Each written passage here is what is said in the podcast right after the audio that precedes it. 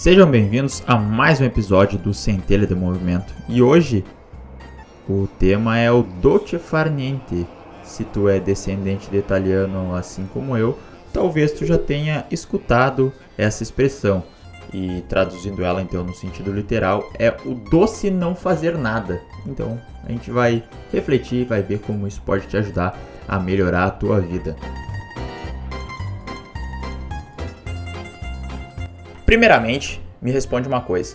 Na real, tu não vai me responder, mas tu pensa, pensa sobre, sobre ela e aí tu, tu internaliza isso. Quantas vezes tu já parou para realmente não fazer nada? Teve alguma vez assim, ó? E quando eu digo não fazer nada, é não fazer nada mesmo, assim, ó. Nada, nada. Não é mexer no celular, não é olhar um filme, não é uma série, não é ler um livro, não é ficar pensando em tudo que tem para fazer. É literalmente não fazer nada, só sentar e não fazer nada, nada. Provavelmente tu, tu tenha pensado que quase nunca. Acho que é difícil acontecer isso, né? Pois é, por isso que essa expressão ela é o doce não fazer nada, que é significar ter um tempo só para ti mesmo, sem se preocupar com nada, para esquecer as tarefas, para não olhar, nem ver nada, é como se fosse uma espécie de meditação. Na real, ela é uma meditação. Então, esse sentimento de não fazer nada, ele pode ser extremamente benéfico. Por quê? Porque após um momento sem fazer nada, tu acaba retirando o peso que fica nas tuas costas, tu acaba ficando mais leve e aí a tua produtividade, uma palavra que está tão na moda e atualmente ela acaba sendo maior. Porque sempre precedido por grandes períodos aí de produtividade, não sei se já reparou nisso, é precedido antes sobre o momento sem fazer muita coisa. A gente vai falar isso em um outro episódio. Então, através do dolce far niente, a tua capacidade de concentração e atenção ela pode aumentar. Além de ser importante ter esse momento só para si, para te realmente conseguir internalizar algumas coisas, para te ter um controle melhor da tua respiração e para te curtir. Porque querendo ou não, esse é um dos intuitos, né?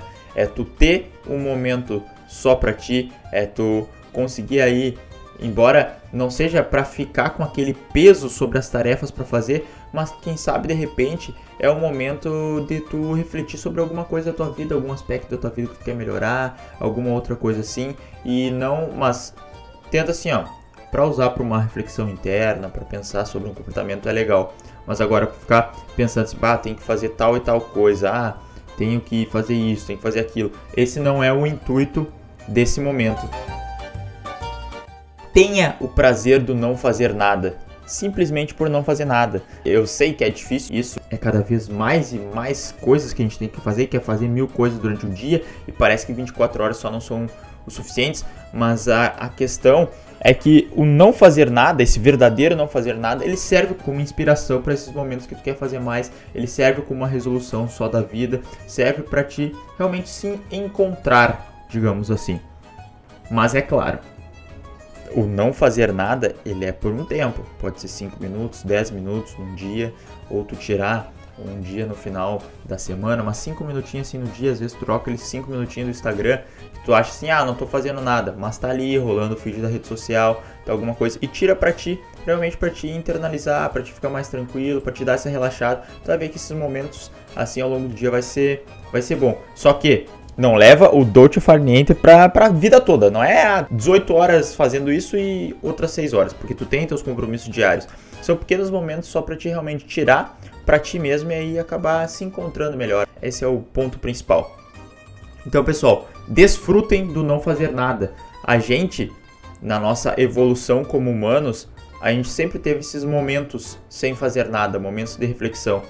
Não era esse consumo de, de conhecimento a toda hora, toda hora, todo instante, todo momento. Então, aproveitem, tirem um tempinho para si, tirem um, um, um momento aí para aplicar o Dolce Far Niente, certo? Muito obrigado por me acompanhar em mais um episódio aqui do Centelha do Movimento. E embora ele seja sobre o movimento, parece um pouco ilógico, né, esse episódio, mas lembrem sempre, a calma é que precede a tormenta. Então pode ser uma boa dica aí para te aplicar na tua vida. Beleza? Eu vou ficando por aqui, valeu, um abraço e até mais. Valeu.